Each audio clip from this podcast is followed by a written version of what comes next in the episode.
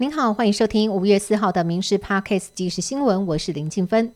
首先来关心网络借贷媒合平台 IMB 涉嫌以假债权真吸金的手法诈骗吸金。刑事局昨天拘提遭到通缉的四海帮成员、平台负责人曾姓男子等八名嫌犯到案。他辩称因为投资失利才行骗，已经知道有三十九人被害超过二十五亿元，同时查扣现金新台币三百万元，各式名牌包四十八个，名酒二十二箱，犯罪用的手机十八只，会员名册。特和虚伪债权文件等赃物。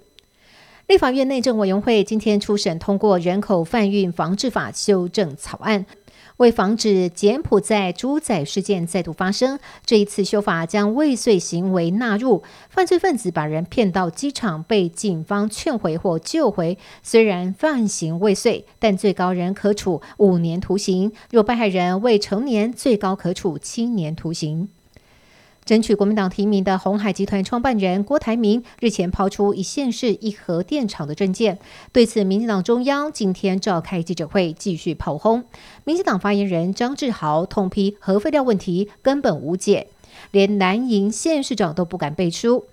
立委林楚英更喊出票投国民党，家家变成核废厂。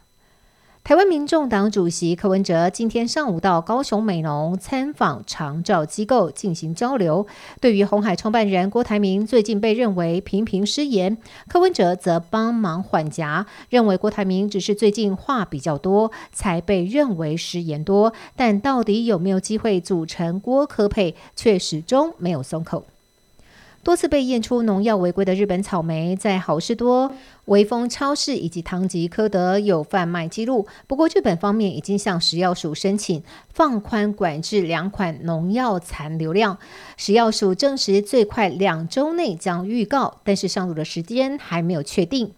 电价从四月起调涨十一趴，接下来又将进入夏季用电高峰。有小型的铝塑业者提前保养冷气滤网、加装电扇，希望借此来减缓电费成本的攀升。而台电也预期，在节电奖励带动之下，今年渴望达到二十亿度的节电成效。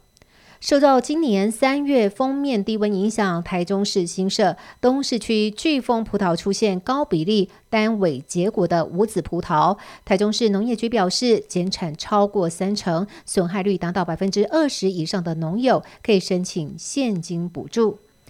成品在今天宣布，下一个二十四小时书店确定落脚松烟店。松烟文创园区去年已经尝试夜间营运，加上大巨蛋营运在即，周边有成品行旅和洲际大饭店，都为松烟成品不打烊提供加分条件。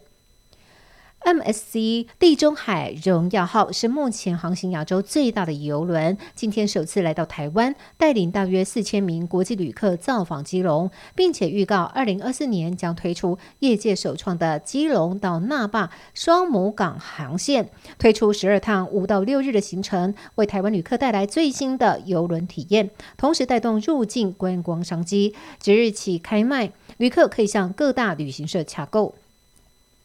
美国职棒大联盟 MLB 洛杉矶天使球星大谷翔平今天率队击败圣路易红雀，并且成为继名将贝比鲁斯之后，大联盟史上第二位达生涯五百次三振，而且至少挥出一百发全垒打的球员。美联社报道，投打兼具的大谷翔平今天主投五局，被击出五支安打，丢了四分，其中有两支是全垒打。但也以单场送出十三次三振，拼了个人职业纪录。